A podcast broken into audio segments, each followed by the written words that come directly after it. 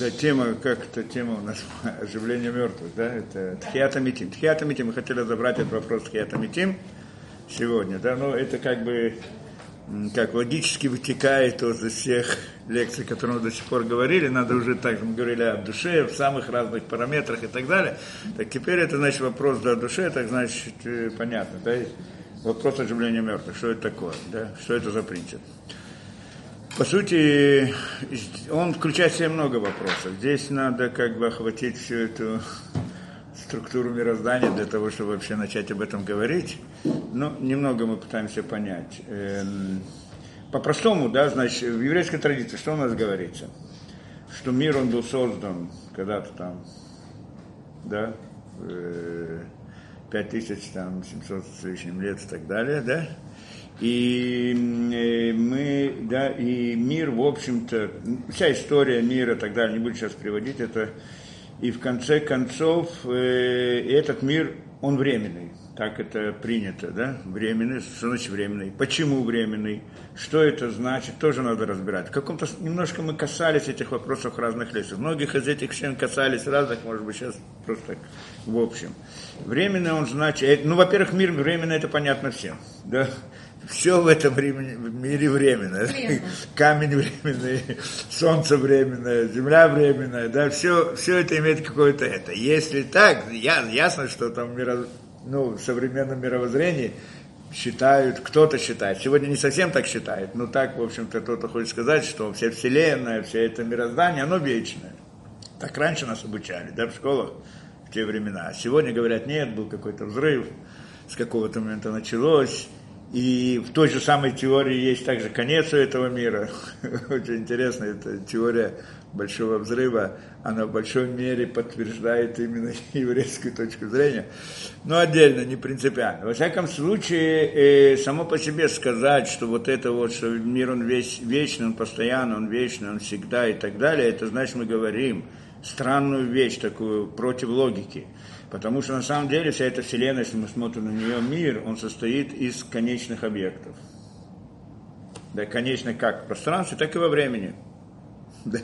Совокупность конечных объектов по-простому, по простой логике нашей, да, да, это должно быть тоже конечное правильно, как камень состоит из кусочков, каждый кусочек камня, он конечен, так и камень, он конечен, понятно, да? То же самое весь мир, он состоит из различных объектов, так он тоже должен быть конечен, так же, как, как каждый объект, конечно. Это простая логика. Совокупность конечных объектов дает нам конечный объект, в конце концов, а не бесконечный.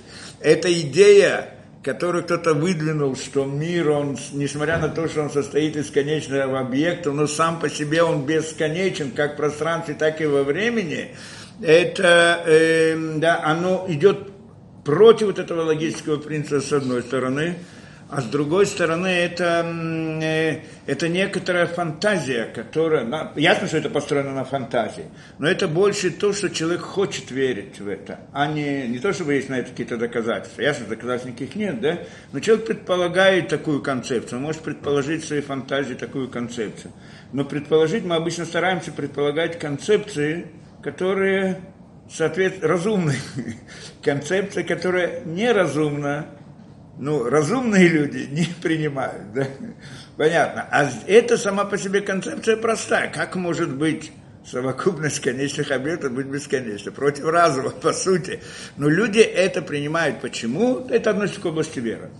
На самом деле, кто хочет точнее, мы тоже это не раз коснулись, вера это относится к языческой вере. Язычество. Это всегда был спор между монотеизмом и язычеством что монотеизм устанавливает, утверждает, что мир, этот мир, он только проявление определенно, не вся действительность, а вне этого мира есть вся причина и откуда все возникает. Причина этого мира не находится в этом мире, а находится вне этого мира. А этот мир всего лишь так проявляется, это и так проявление какое-то. И поэтому, он, если он конечен, значит он конечен. С, э, да, а бесконечность, она может быть где-то вне этого мира. Тогда да, может быть, мы можем говорить о бесконечности. Да или нет, отдельный вопрос. Но, но, но сам мир тот, который мы видим, он не может быть конечный. Те же люди, которые предполагают, что мир, который есть здесь, он только это единственная действительность, которая есть в мире, единственное, что может быть, идея бесконечности у человека заложена в его душе. Человек, он, может быть, не осознает, что такое бесконечность, но он ее везде ищет. Он ее хочет. Он хочет э, не это понятно, да? Ребенок с детства. Он родился с детства, не понимая, что значит его когда-то не было, его когда-то не будет. Это вечно. То есть каждый человек ощущает эту суть бесконечности внутри своей души. Почему? Потому что душа его вечная. Но поскольку, если мы предполагаем структуру мироздания так, как в иудаизме говорит, то тогда понятно, душа не относится к миру природы, относится к другому миру. Там действительно есть бесконечность. А вот мир природы, он конечен, мы видим, и, и это, да, и значит, все будет конечно. Это тогда понятно. А тот, кто говорит, что весь, что душа это как это продукт, как это сознание, продукт высокоразвитой материи, то в этом продукте не может быть больше, чем э, в том, откуда она исходит. Да? Понятно, продукт чего-то, он не может быть больше, чем тот, кто его, э, продукт чего он... это. Поэтому если... Да, э, есть... Но она же не нас, душа. Да. Она же не продукт Нет, мозга. Не, не, это мы считаем. Но тот, кто говорит, что это продукт, да, продукции своих разных материй, то есть мозга, тогда он ходит логические проблемы с этим делом. Потому что получается тогда, э, да, вот это вот ощущение бесконечности, это осознание бесконечности, ну, непонятно. Вообще, откуда он взял это в мире? Где мы в мире видели человек же, если с этой точки зрения он же осознает мир из того, что он видит. Тут он родился, раньше была обезьяна, да, с их точки зрения обезьяны. Обезьяны там кушали мамонтов, я не знаю, еще чем-то занимались, да. Они же не знали всего этого, да. И вот какой-то этот, значит, какая-то из этих обезьян взяла, значит, там, да, и решила пофилософствовать какой-то момент, да. И стала задумалась, да, значит, вот, вот я вижу перед собой, что он видит перед собой, мамонтов, там, бананы, бананы там, деревья, ну, звезды, может быть, он посмотрит вверх и посмотрит на звезды, вон звезды, солнце и так далее. И начинает философствовать. Ведь он видел где-то бесконечность. Конечно. Нет нигде. Если он не видел никогда, эта обезьяна никогда не видела бесконечность, почему вдруг она начнет о ней говорить вообще? Так мы тоже не видим.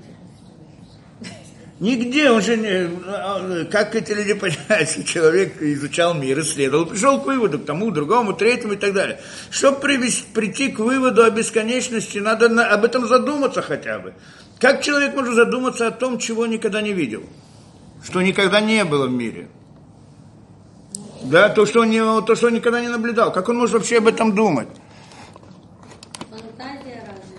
Да, э, да фан, э, фантазия. Э, а, что значит фантазия? Значит, он какой-то момент подумал. И вот стал это тот там первобытный человек или кто-то стал думать о том, что, наверное, наверное, значит, смотрит на звезды, за звездами там еще, наверное, звезды, там еще что-то. И, наверное, наверное, это до бесконечности. Где-то своей фантазией он это придумал. Ладно, он, это фантазия, кто-то может сказать. Но что была фантазия, у него что же должен, на чем-то она должна быть основана. Как у него это понятие бесконечности вошло в его сознание, как она оказалась. Понятие бесконечности само по себе, откуда оно появилось у него. Он этого не видел никогда.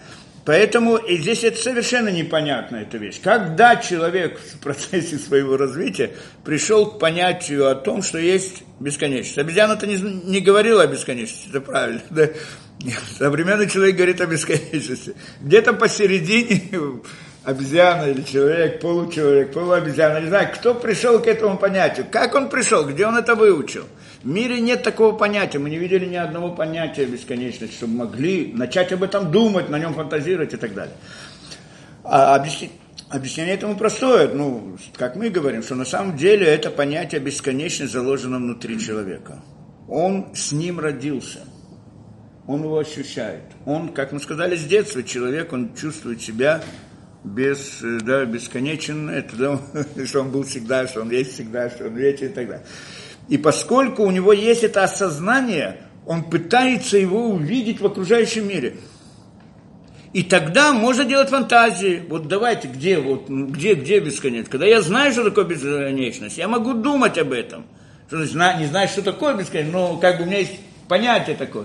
Тогда я могу подумать, может быть, знаешь что, за звездами еще звезды. Может быть, это бесконечно. Я могу сделать этот вывод. Только в том случае, если у меня начальное понятие бесконечности есть, Я только вот могу его как-то сфантазировать на природы. Да? Это, э, и то в любом случае это, это то, что мы говорим. Мир, сама по себе вот эта идея бесконечная проблема. Но на самом деле мир сам по себе, простого разума, если мы посмотрим, да, то есть там они входят в логические проблемы вот с этим. Нет разрешения, да, вот те, которые утверждают, что мир бесконечен, там есть множество противоречий, которые не, непонятны. И в конце концов, в современном, совсем современном, они пришли, что это не совсем так, что действительно у мира есть начало, есть конец и так далее. Ну, своих каких-то параметров, каких-то своих этих. Как бы то ни было, не принципиально. Но мы говорим это, да, э, с еврейской точки зрения, что этот мир конечен, понятно, да? Сколько, насколько конечен? На Как? Да, на жизнь человека. А, так это, как это сказано в еврейской, это, то имеет, что мир существует не более 6 тысяч лет. Не, будет, не более 6 тысяч. Почему? уже В принципе, 6 дней сотворения мира сказано, да, в 30 Берешит. 30 лет осталось. Да, 6, тысяч, 6 дней сотворения мира, каждый день, так это в комментариях объясняется, это как тысячелетие. То есть как бы... происходит катастрофа. ну да, да как бы каждый, все это шесть дней сотворения мира, это как бы отображение всей истории на будущее. Вы, Барикуз, как это, я вот планирую, может быть, мы начнем в какой-то момент здесь изучать Тору, может быть, с самого начала начнем учить Берешит, э, разбирать это. да. Может быть, это действительно идея.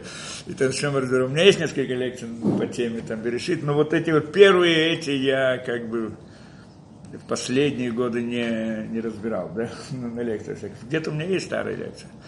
То, во всяком случае, это, да, это получается, да, это да, 6 тысяч лет. Беседер. А что будет после этого? И сказано, что после того, значит, 6 тысяч лет, и после, то, то есть история, она конечная. Она началась, и она где-то закончится. А что будет после этого? Что происходит с этим? В конце, как нам обратно говорят, будет оживление мертвых, ткията митим. Приход Машиаха, приходит Машиах, и будет оживление мертвых. Люди вернутся к жизни, все умершие. Так это сказано, правильно? Оживление мертвых. И тогда начинается новая история.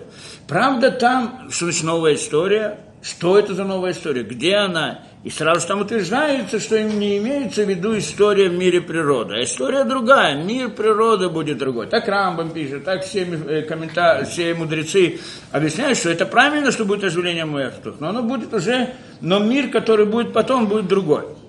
Другой не, не телесный. Бестелесный. Да, не, не мир физический, а мир другой. Что это такое, надо, понять.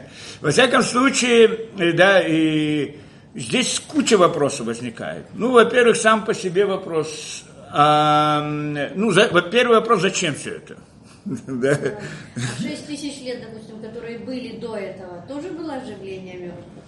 До 6 тысяч лет до этого. О, это тоже вопрос, да, это тоже мы должны объяснить. В принципе, как сказано тоже, что в Мидраши многие приводят это, но не совсем, э, ну, не совсем понимают, о чем, что это именно, да, ну, Хазаль, конечно, приводится это, и, и есть многие, кто пытается понять это дело, не совсем понимают, о чем там разговор. Сказано, что до сотворения мира, как бы, Создатель создавал и разрушал миры.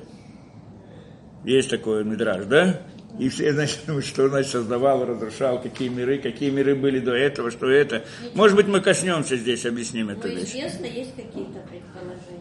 Нет, сто процентов, ясно, известно, сто про- э, известно, что это такое, о чем говорят еврейские мудрецы, конечно. Мы знаем, о чем Кто они говорят. Что? Кто это знает на сто процентов? Не-не, мы же говорим о еврейском знании. Да, еврейские Да, еврейском знании, когда говорят об этом, так также есть знание, которое объясняет, что именно это. Понятно, да? Что и наследуя мир природы, мы этого не видим. Мы не можем, исследуя мир, прийти к выводу, что до сотворения мира было, было создание какого-то мира другой, или его не было, и так далее. Мы же не можем. Это либо, как, как говорю, здесь споры, как бы они не...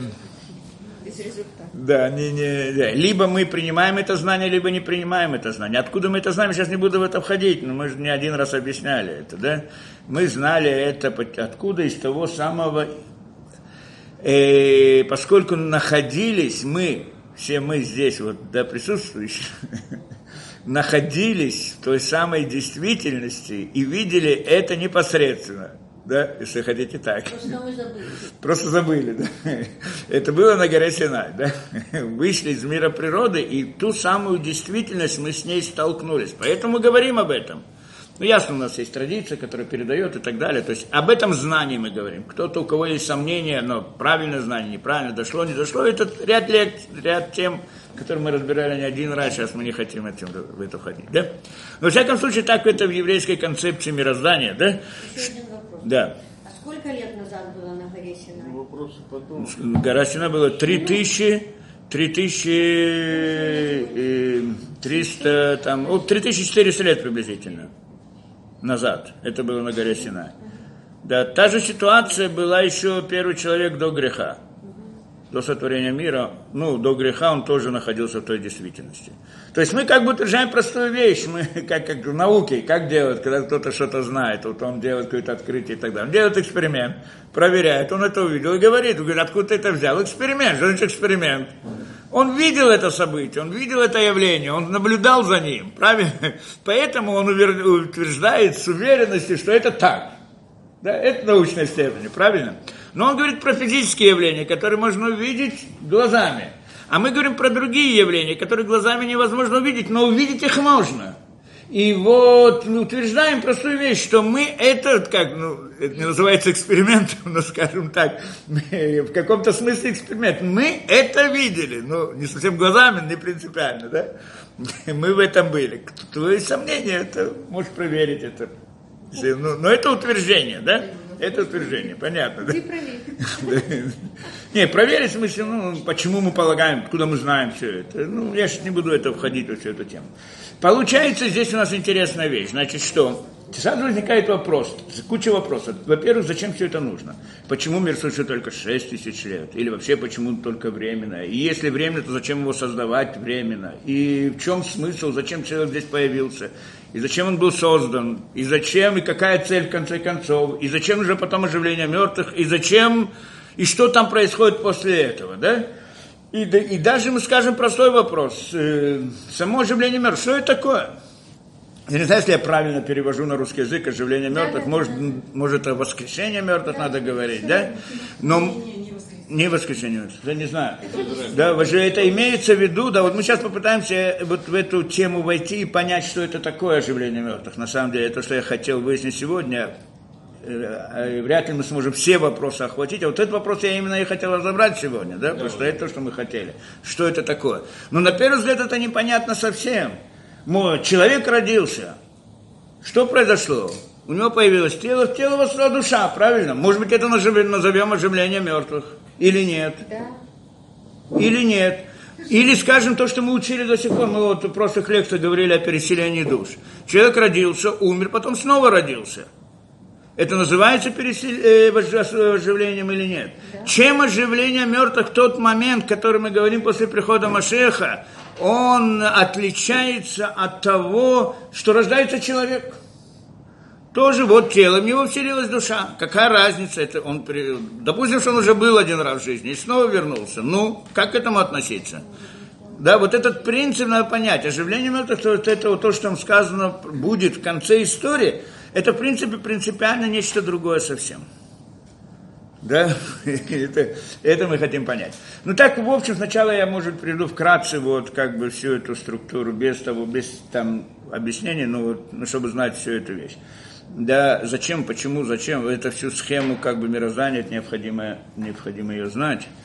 И мы не раз говорили на эту тему, но так, чтобы это. Что в основном смысл всего, почему Творец создал этот мир, для чего он создал, да, как мы это говорили, для того, чтобы дать добро творениям. Один из простых смыслов. Так сказано взор, там есть еще другие объяснения, но это то же самое, только другими словами или с другой стороны. Да, не хочу сейчас входить в это там разные объяснения. Но, но по-простому вот самая простая вещь. Для того, чтобы сотворить, для того, что, э, создал мир для того, чтобы дать тв- награду творениям. Кто-то придет, спросит, а зачем ему это нужно? Да? А мы уже говорили на эту тему, ему это не нужно. Не просто ему это не нужно. Вопрос, нужно или не нужно, к нему не относится. Потому что нужно или не нужно, это только конечная действительность. А когда мы говорим о Создателе, это бесконечность. сама по себе, не нет изменений, нет, нет, нет недостатков, нет ограничений, нет границ и так далее, поэтому нет пон- понятия, вопросов там тоже нету. Вопрос, почему и зачем, зачем кому-то что-то нужно, он может быть только по отношению к граничным к ограниченным существам, у которых может быть какой-то недостаток, и заполнение этого недостатка, оно может быть причиной какого-то его действия. Да? Но там, где нет недостатков, нет причины для действия. Поэтому то, что когда мы спрашиваем, почему, для чего он сделал, зачем ему это нужно, он вопрос сам по себе неправильный по отношению к нему, у него нет такого понятия. Да? А все равно первопричина, почему, почему все это, мы сейчас не будем в это входить, может быть, как-нибудь отдельно разберем, вот даже, вот, даже вот с этой точки зрения, в чем смысл этого. Но простое объяснение, что мы можем сказать о нем. Мы не можем сказать о нем, зачем ему это нужно, но можем сказать, для чего он создал, то есть в смысле для творения. Да? Любую вещь, которую мы создаем, у нее есть, как это, всегда есть причина, и цель и путь, который приходит от причины к цели, правильно? Причина, зачем ему, для какой цели и, и путь, как это от причины привести к цели. Когда мы говорим о Создателе, то есть о бесконечности, то вопрос причины мы не спрашиваем, а вопрос цели, да, мы спрашиваем, для какой цели, для чего.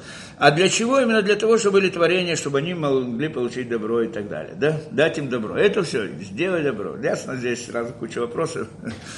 Добро, мы этого не видим в жизни, еще что-то, да? и так далее. Не будем в это входить, уже говорили не раз.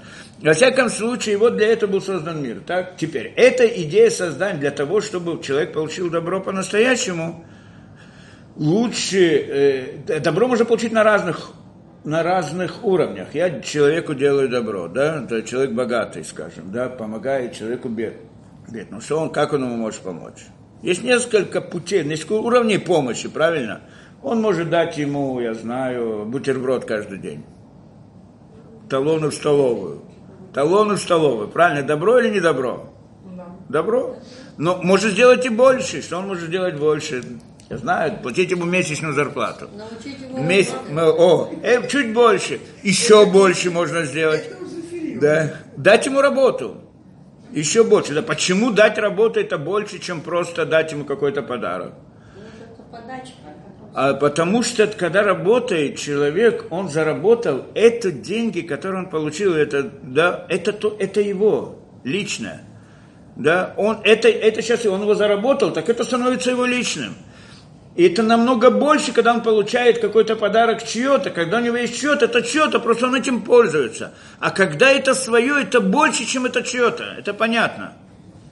Поэтому Кадош Баруху, Творец, когда создал этот мир, хотел дать добро людям, творениям, он мог бы дать это вот по-простому, как мы сказали, да, просто сдать ему, чтобы было хорошо, как люди говорят. Если он хочет мне делать добро, пожалуйста, пусть даст мне это, это, это, у меня список есть вещей, которые я хотел бы, чтобы он мне дал бы.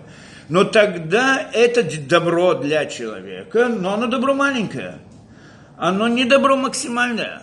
А Кадош Бару, да, потому что в конце концов это не его, он не является хозяином это. То есть тот, кто хозяин, это больше, чем тот, кто пользуется каким, да, тот, кто там кушает в ресторане, или это ресторан его. Это разные вещи, да. Тот, кто ему дал что-то покушать, или он, это его лично.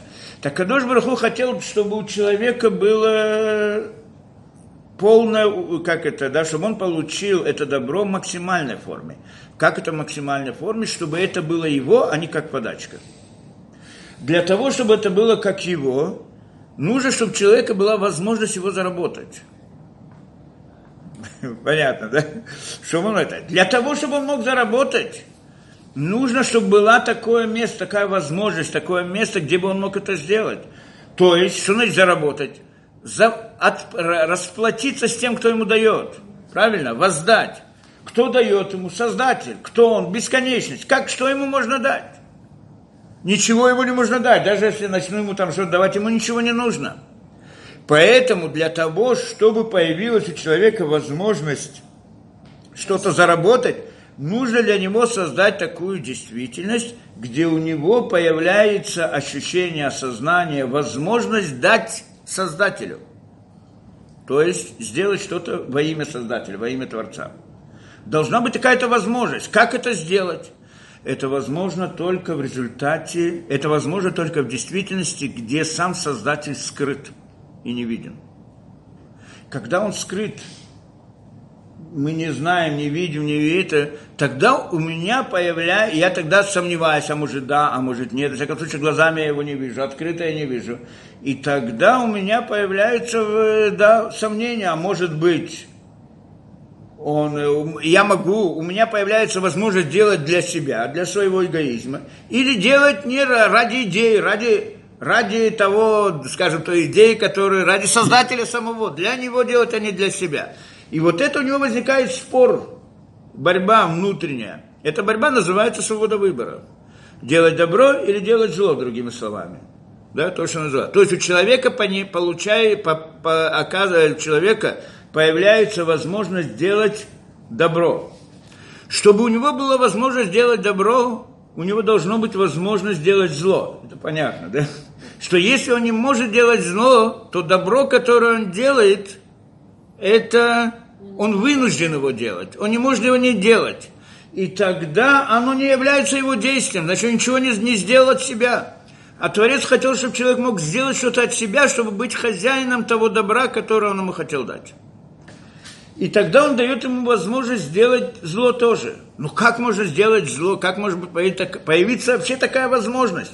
Для этого надо сделать сокрытие настолько сильное, чтобы человек мог там думать, что вот он один в этом мире, он решает сам, у него он может делать так, может делать так, и делать ему это, да? Это цель создания нашего мира. Понятно, да? То есть наш мир, он, э, э, в нем скрыт Создатель. Специально для этой цели – то, что в мире скрыт Создатель, это мы знаем тоже хорошо. Мы можем, э, даже когда мы не, не, не знаем религии, не знаем ничего, мы смотрим на мир и мы видим, что в нем есть сокрытие. Это мы видим. Почему? Потому что мы видим только внешние проявления этого мира, но не видим причин, почему этот мир, как мир функционирует его внутренние механизмы. Откуда это? Где? Почему произошло так? Почему произошло так? Мы пытаемся догадаться, строим различные теории, предположения и так далее, и говорим, что вот, ну, да, так далее. То есть вот сама вот эта идея того, что мы строим теории, говорит нам о том, что для нас что-то скрыто. Всем понятно, что в этом мире, да, что в этом мире что-то скрыто. Только мы не понимаем, что скрыто, кто скрыт, зачем скрыт, почему скрыт. Тогда приходит нам Тура и рассказывает эту вещь, что на самом деле Творец специально создал так мир, и он скрыл вот причины, как это, причины событий, происходящих в этом мире, они скрыты от глаза человека. Человек их не видит, от глаза, от ощущения и так далее. То есть, ну кто это причина? Причина на самом деле сам Создатель. То есть, получается, он тот, кто является причиной всему тому, что происходит здесь, скрыл себя от тех, кто находится в этом мире. Для чего? Для того, чтобы дать человеку как свободу, да, свободу выбора, дать ему ощущение самостоятельности. Потому что иначе не может быть. Если бы было бы все открыто, мы видели бы истину до конца, причины всего, мы не могли бы действовать против истины. То есть у нас не было бы возможности делать зло. Получается, что Создатель в результате того, что Он скрыл этот мир от нас, Он дал нам возможность делать зло. То есть все спрашивают, а кто же делает зло? Откуда? То есть Создатель сделал зло. На самом деле Создатель не сделает зло в мире. Создатель дает возможность человеку делать зло. От кого происходит зло? От Создателя от человека. Ведь Создатель создал эту возможность, чтобы было зло. Правильно, но Он создал ее только как возможность. Он не создал ее для того, чтобы оно фактически произошло, а для того, чтобы у человека была только такая возможность, чтобы он этой возможностью не воспользовался, и чтобы тогда было, у него была свобода выбора в результате. Он мог сделать, делать, заслужить то же самое, что он должен заслужить. Получается, что человек – получает, да, что то, что Творец дал возможность делать зло, сама эта возможность, это добро для человека. Понятно, да, по-простому. То, что он дал возможность делать зло, это добро, потому что Творец не делает зла, Творец делает только добро. И даже когда он, он создал этот мир для добра, так мы сказали с самого начала, зачем же зло в этом мире, как оно возникает? чтобы у человека была возможность получить добро максимально, он дал ему возможность сделать зло. И вот эта возможность сделать зло, это было добро со стороны Творца по отношению к человеку. Да. Как он это сделал? Путем сокрытия, как мы сказали. Путем сокрытия, да? Это значит э, скрыть, э, да, скрыть истинные причины мироздания для человека. И тогда человек может думать, что причина, наверное, не в этом, а в том, не в том, так в третьем. И тогда может делать различные действия в соответствии с своими предположениями то как выйти из этого, откуда он может знать, как правильно, как неправильно, что хорошо, что плохо, мы сейчас не будем в это входить, но есть пути, это этим нужно много лекций, этим принципом мы все занимаемся, все, все многие годы, как, как узнать, что хорошо, что плохо, почему и зачем. Но в принципе это как бы идея сотворения мира. Да? Теперь, вот это сотворение мира, на самом деле возникло сокрытие. Я так вам сразу перескочил с одного, значит, из бесконечности в наш мир. Но на самом деле оно не так происходило. Не то, чтобы бесконечность создала наш мир. Это не так. А была цепочка длинная, длинная, многочисленная цепочка, которая создание миров, которая называется, ну, на русском, может быть, так говорят, снисхождение, да? Снисхождение, да? От самой бес, э, да, бесконечности, которая сама-сама по себе бесконечность, у нее выходит создание, которое в принципе не отличается от самой бесконечности ничем, кроме одного, что тот создатель это созданное. Из него выходит другая действительность, которая не отличается от той действительности, кроме как тем, что оно создатель, это создано.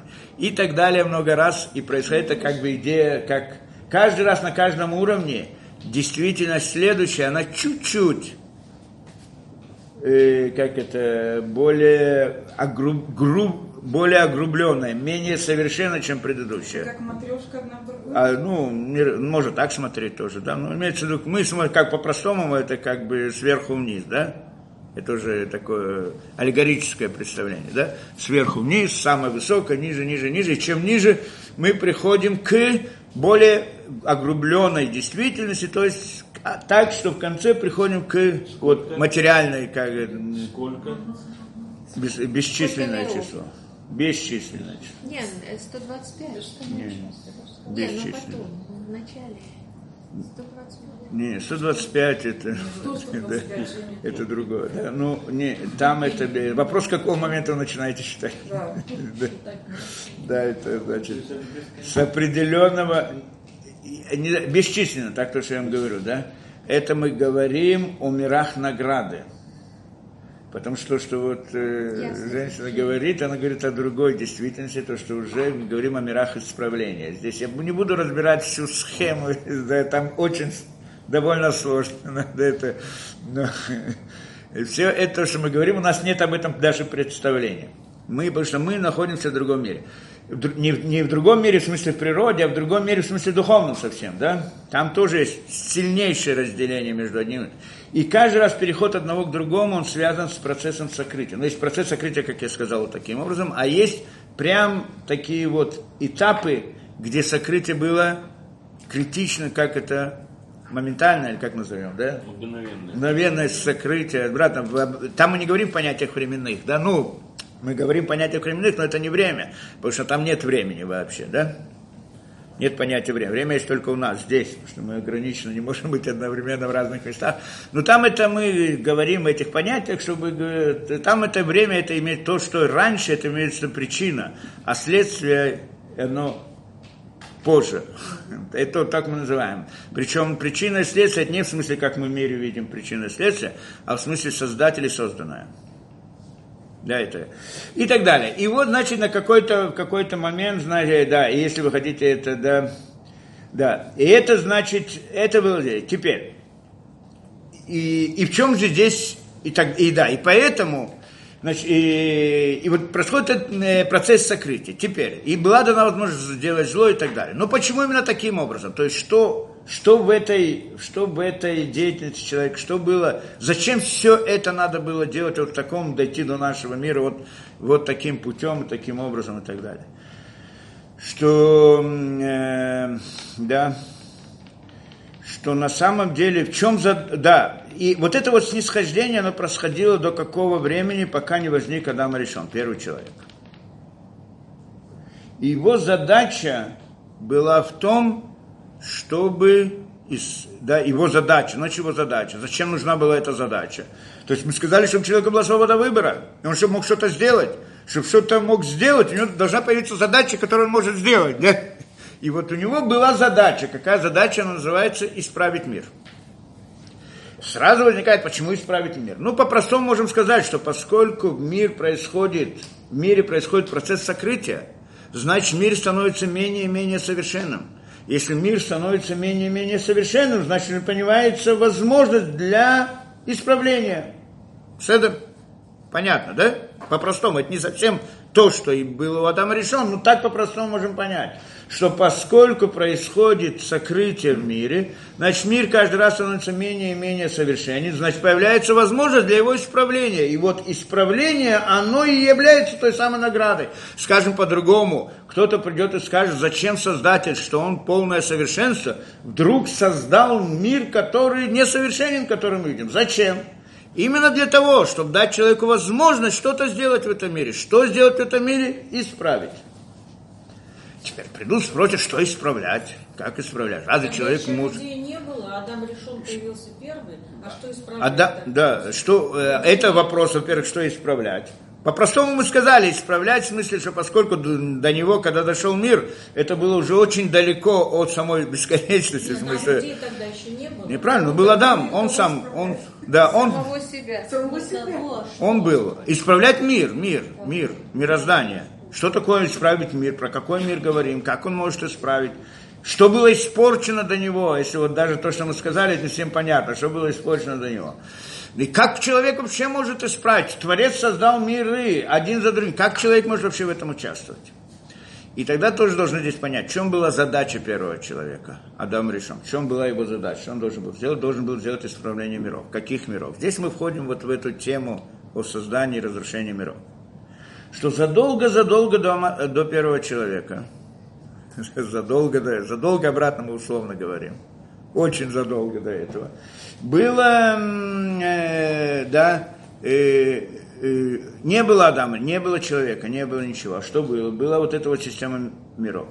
И мы как бы приходим и говорим по- по-простому. Творец создает мир для чего? Чтобы дать добро. Мы сказали, что конечный результат – это чтобы дать награду человеку за хорошие поступки. Это конечный результат. Но первоначально не это была цель. Первоначально цель была добро. Просто, без расчета, без, без какой-либо, без каких-либо заслуг. Только, как мы сказали, что если человек получает добро без заслуг, оно не добро несовершенное.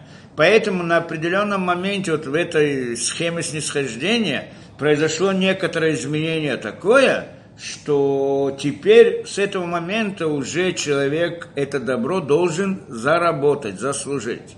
И тогда мы говорим уже об исправлении. С этого момента мы начинаем говорить об исправлении, о, да, тогда, о награде. Начинаем говорить о награде. Человек, задача в этом мире, для чего Творец создал этот мир, чтобы дать ему награду. Это уже мы говорим о награде с этого момента. Почему награда? На самом деле, зачем ему нужна награда? Зачем, что, зачем Творцу не нужно то, что человек делает? А зачем? Ну, чтобы вот добро, оно как награда. Это более совершенное добро для человека. А до этого пер, первоначально идея была для того, чтобы дать добро, без какого-либо расчета. И вот первоначально, еще задолго до этого, а, в процессе снисхождения, так оно и произошло. Был создан мир, в котором была дана награда. Не награда, а добро. Там не было еще награды. Добро. Но, как мы сказали, это добро, оно привело к разрушению мира. Почему? По той самой причине, как мы сказали, если человек, он это не заслужил, то это добро, которое он получает, мы сказали, что это несовершенное добро, но на самом деле это больше, чем это. Добро, которое человек получает, не заслужив, оно его разрушает. Оно приносит ему боль оно делает плохо. Это да, человек, да, есть люди, которые получают милость или получают различные от других людей, у них возникает ненависть к тому, кто дающему. Вместо благодарности. Ненависть и зависть. Назовем это завистью, как бы то ни было. Это приводит к разрушению. На каком-то смысле вот, на, э, вот в таких понятиях мы говорим, что тот мир, как там, э, когда это как бы из бесконечности пришло вот это вот, подошли к определенному миру, и там было дано это добро без ограничений. Просто дано добро, и это привело к разрушению мира. Это был не один мир, а несколько. Восемь, восемь миров, кто знает, или семь миров. Потом был восьмой мир, который уже пошел на исправление. Да? Это, про эти миры говорится о том миры, которые Творец создавал и разрушал, создавал и разрушал. И только после этого началась новая, новая ступень в истории, что с этого момента э, награда э, теперь уже не будет добра без, Без Работы. без, без работы, и, а будет только как награда. И вот возникают новые, это как бы мир упал до самого низа, самого низа, это где мы сейчас находимся, только не было всего этого, на этом уровне ушел мир. И он, э, да, и там про те миры сказано, что они были, разрушились, разрушились как-то, эм, да, да, миры разрушились, упали и разрушились, упали и разрушились. Что такое упали и разрушились? Обратно все это в аллегории, потому что нет, мы же говорим о материальных понятиях. Упали и разрушились, имеется в виду, дошли до уровня самого низкого. В принципе, где мы находимся сейчас, только без всей нашей действительности. Что это такое, тоже трудно понять, но то, как бы это ни было. И были разрушены. Что есть разрушены на кусочки? Что такое кусочки? То есть вот то, что Творец дал, та святость, которую Творец ввел в этот мир, она разбилась на кусочки и перемешалась, это перемешалось добро со злом. Да? То есть перемешалась самая святость, перемешалась с нечистотой. Клипу. Клипон, ну, назовите клипон, да? Перемешалась с нечистотой. Что это значит перемешалось? Что такое клипа, нечистота и что такое святость? Это, что мы видим хорошо сегодня, это имеется в виду то, что мы знаем принцип, что любое зло в мире, в нем обязательно есть искра истины, что иначе это зло не может существовать. Как, скажем, разные идеологии, скажем, коммунизм и так далее. Это же отвратительная сама по себе идеология, но в ней ввели какую-то иску, что вот, там помогать людям, там добро, там моральный кодекс строителей коммунизма и так далее.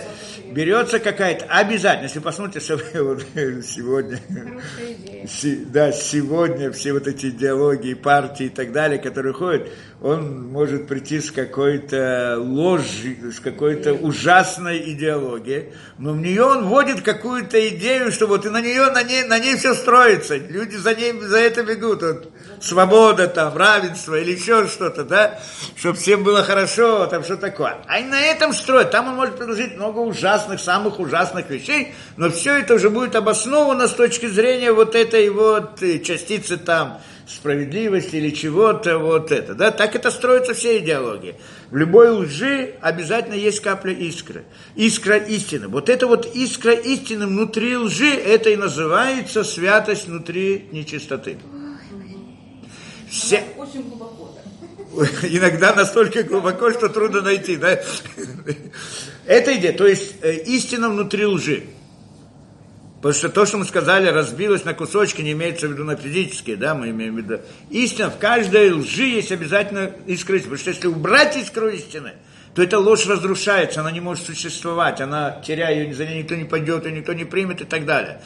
Поэтому работа человека наша, скажем, в этом мире, работа Адама решена была в этом мире, это собрать эти искры истины, вывести их из лжи, и поднять, называется Леолот Ницет душа, да? кто знает, поднятие иск святости, поднять снизу, выделить из лжи, и тогда мир лжи разрушается сам по себе, аннулируется. Это, в принципе, основная задача.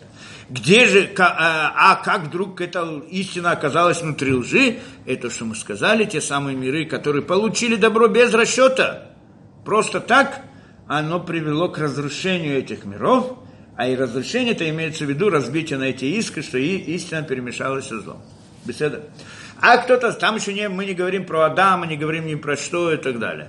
Мы говорим все это, да, всем про другое это, да, и, и, и после этого этот миры начинают, поднялись обратно, потому что не смогли встать. То, что осталось, то, что разрушилось, осталось внизу, тоже все в аллегории. А то, что не осталось, то есть корень мироздания поднялся чуть выше и начал заново спускаться уже, но в другой схеме, схеме награды и наказания. Что теперь не дается ничто просто так, а только по заслугам. И вот этот мир, все эти миры называются миры исправления. И поэтому всегда говорим об исправлении. Мы даже ничего не знаем другого. Мы всегда говорим, наша задача в этом мире исправить мир. Какой мир исправить? Вот об этом говорят. Это идея, то, что говорят, что Творец создавал и разрушал миры. То, что сказано Мидрашим. Люди не понимают много часто, да? Кто знает понятиях, это называется швирата килим, кто хочет, да? Эти, да. А, и да, и вот это вот, э, да, с этого момента, да, и там вот начинается все вот это вот, э, по-новому мир начинает возникать, но уже вот миры начинают один из другого выходить и так далее, и так далее. Вот эти мы тогда, это миры исправления, и здесь наша задача исправить мироздание. И вот то, что, значит, было, что исправить, это поднять вот эти искры святости из нечистоты. То есть раскрыть ложь, другими словами. Это чем мы здесь занимаемся часто. Мы говорим разные диалоги, разные... То, что у людей много представлений в голове, много разных таких, все что угодно. Да, надо человеку объяснить и рассказать, и раскрыть истину, показать, где это. И когда он понимает, вот, да, э, да, понимает как бы корень вещи, да, то есть вот эта вот э, истина, она выходит из этого мировоззрения, выделяется, и тогда все остальное обнаруживается, что ложь, а что истина. И тогда вся эта ложь, она разрушается, она больше не имеет смысла для человека, и человек от нее отказывается и так далее. Называется выделение святости из нечистоты. Это основная задача в нашем мире. Да, для этого мы пришли. Как мы это делаем, там разными заповедями и так далее, это значит задача. Теперь, кто-то спросит, а зачем Творец создал так, что он разрушал миры? Почему бы сразу не создать тот мир, который мы Хотим. хотели, вот этот мир исправления, скажем, он хочет, чтобы был мир исправления, пожалуйста. Почему бы его сразу? Что это значит? Он не знал всего это. Почему были созданы все эти миры, получено добро, разрушение, потом снова возвращение, исправление и так далее? Зачем? Потому что е- э, человек же он человек, он нет создателя. И человек не может создавать, он не создатель, он не может создать ничего нового. Он может только исправить, создавать ничего. Если бы мир был первоначально создан таким вот неисправленным – то человек не смог бы ничего сделать, потому что тогда его действие – это действие Создателя, а он не может быть Создателем.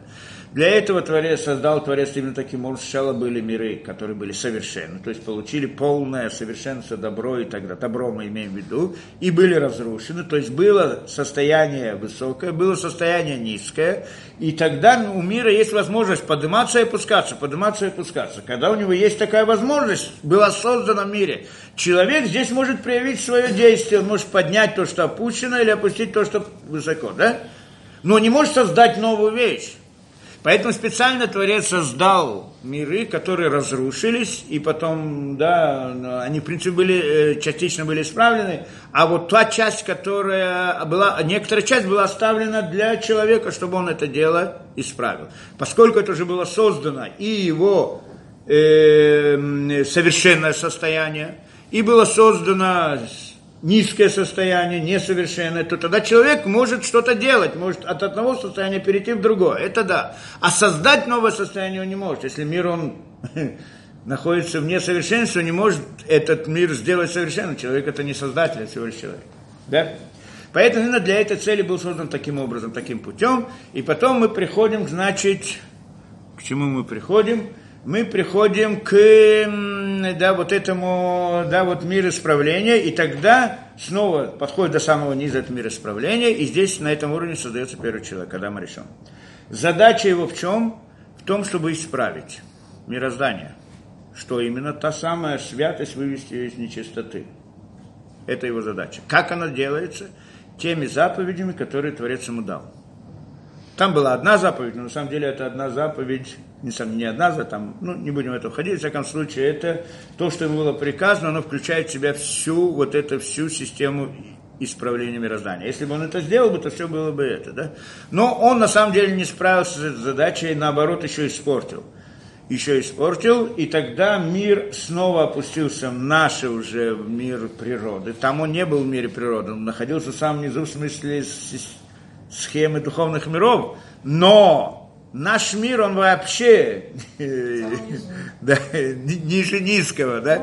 А наш, то, что мы видим, его вообще нет по-настоящему, даже там, он только в нашем воображении, да? Но вот наши души, нешамот, нефиш, нефиш, он находится на самом низком уровне. А вот, э, ну, будем, не будем там ходить в детали, да? А вот этот мир это. И он нас поместил такой виртуальный мир, вот мир природы, что мы в нем должны выполнять ту деятельность, которую мы должны, то, что мы должны. Теперь. И вот получается теперь Адам решен, он, значит, не смог выполнить, но он обязан выполнить, он не может не выполнить. Поскольку это была его задача, он не может его не выполнить, он обязан это выполнить, он обязательно выполнить. Так он теперь приходит, возвращается снова в этот мир. Адам возвращается снова в этот мир. Каким образом? Но не полностью как Адам, а в частицах. То есть его душа разбивается на много частиц, и она приходит в этот мир в виде людей. Люди, каждый человек несет частицу Адама. Так это была история. И тогда они уже, и это уже было как бы, когда каждого человека есть только частица души, есть также частица цели, задачи, не всю задачу на него возлагается. На, на Адама была возложена огромнейшая задача. А здесь будет раз, произошло разбиение задач. И каждому человеку уже в каком-то смысле легче. Но, тем не менее, первое поколение не выдержало это. Это было... И мир пришел к разрушению снова. Это был первый потоп. Потоп, потоп потом. Не первый потом, а потом был, да? А потом было следующее поколение, и оно тоже не выполнило это. То есть, те же души начинают возвращаться обратно, начинают то, что мы говорили, переселение, переселение душ, да? возвращаются обратно. И потом было, дошло до этой эпохи Вавилонской башни и так далее. И там тоже все было разрушено, ну, не в той мере, в такой мере, меньше, но не принципиально. То есть они выполнили эту задачу. И тогда начинается новая история с этого момента с этого момента, что тогда появляется Авраам, и, и тогда Авраам заключает с Творцом союз. И Авраам это единственный, который выстоял в испытании. У него было такое же испытание, как Адам Решона, в общем-то, в каком-то смысле. Он должен был принести в жертву своего сына. И вот эта вот сила была этого, это что-то невероятное и вот как Адам решен, и он единственный тот, который выстоял. И в результате был создан с ним союз, что из него будет это исправление мироздания, то есть это задача исправления мира будет возложена на его потомство. Что это значит? Это значит, что в его потомстве теперь будут рождаться люди с кусочками души Адама решен и вот его потомство, оно уже и будет как народ. Это уже называется народ. До сих пор не было народов, мы говорили не раз. До сих пор были личности, каждый он имел какую-то свою роль. После этого весь народ, он как один человек. Да? И эта идея еврейского народа, что он включает в себя все души, ну, все души, это совокупность душ еврейского народа, это в принципе душа Адама решен. Да? Э, нет. Нет. Нет? Нет. Это значит, с этого момента, то есть до, до Авраама, люди, у них были души Адама, но они не, не выстояли в своем этом, и с этого момента уже а, идея исправления, она переходит на другой уровень. Я просто не привожу вам все детали, потому что на самом деле всю эту историю можно разрисовать в определенной схеме, что там не просто так история, там изменялась действительность сама по себе. С этого момента началась эпоха народов что теперь роль выполняет народ, а не отдельный человек. То есть перестали быть личности и стали народы. А до этого были личности. То есть личность, у каждого была кусочек, частица души Адама. После этого у них уже не было это. В их поколении уже не было. Поскольку они, в их поколение, которое вышло из других людей, не из Авраама, у них уже не было той души Адама. И их душа тоже идет от Адама, но не от, Адама, не от души Адама, а от тела Адама, потому что тело Адама тоже было духовное тело Адама или его одеяние внешнее и так далее. То есть они играют роль как э, роль э, второстепенную, в смысле вспомогательную, а не роль основную в этом исправлении. Поэтому душа она исходит из другого места. То есть там произошло изменение принципиально, что из э, Авраама, потом с Авраама, оно взяло на себя основную обязанность, и поэтому все души, все их души, это в принципе душа Адама Решона, а те, поскольку не хотели взять на себя, то есть каждый из них мог бы взять на себя тоже эту роль, и тогда тоже от них бы это пошло, но они не захотели это сделать, и тогда у них каждый, да, тогда от них и в их потомстве э, каждый народ, он имеет другую роль, он имеет роль вспомогательную, вспомогательную в смысле, да, быть орудием для выполнение роли той, которой должен был человек. человек. Как Адам решен, у него была душа и было тело. То есть внешняя его сторона. Это внешнее было вспомогательное орудие для того, чтобы выполнить ту роль. Да? Как это? Получается, что у нас это, это что произошло там, да? И так далее, история идет дальше, не буду там приводить, может, это по схеме очень там нарисовать все эпохи, все, все эпохи точно показать, где и что, как это происходит. Это идея зарождения еврейского народа со всеми, то, когда-то мы это делали. Но, в общем-то, теперь, и вот, в конце концов, э, да, на протяжении всей этой истории появляется каждый там человек еврей, скажем, да, с, с Авраама начинается у евреев, каждый еврей, он либо выполняет свою роль, либо не выполняет свою роль, либо в какой-то степени выполняет. Ему дают возможность еще раз выполнить, приходит еще раз в этот мир, или еще раз, или то, или другое, как все, что мы объясняли. И когда он что-то сделал, то есть выполнил вот эту, вывел искру святости из лжи, это как бы он что-то сделал, он поднял какую-то святость, да? Или же, наоборот, нарушил, испортил что-то и так далее. Теперь, получается, что теперь задача еврейского народа в том, чтобы, во-первых, исправить грех первого человека Адама, то, что он испортил, а потом выполнить, сделать исправление мира, то, что должен был сделать Адам решен. Вот эти две задачи возлагаются на еврейский народ. Как они выполняются, вот в рамках заповедей. Как точно заповеди с этим связаны, ну, нужно учить отдельно, но в принципе, в общем, вся эта идея выполнения заповедей, она не просто так. Все эти действия, которые мы делаем, они, кажется, на, на первый взгляд кажутся такие простые, непонятные, зачем обычные механические действия. Но на самом деле каждое из них связано, каждое действие связано очень сильно с духовными мирами. И каждое действие человек, делая эту заповедь тем или другим образом, это связано с намерением, должно быть у него э, происходит, он делает тот самый, ту самую, то есть он перебарывает свое телесное стремление и перебарывать, это вот перебарывать то, что мы сказали с самого начала. В чем задача человека? Вывести ложь из, вывести искру истины из лжи. А ложь, а мы в ней живем. Это всегда болезненный процесс. Поэтому всякий раз выполнение заповеди, оно всегда тяжело.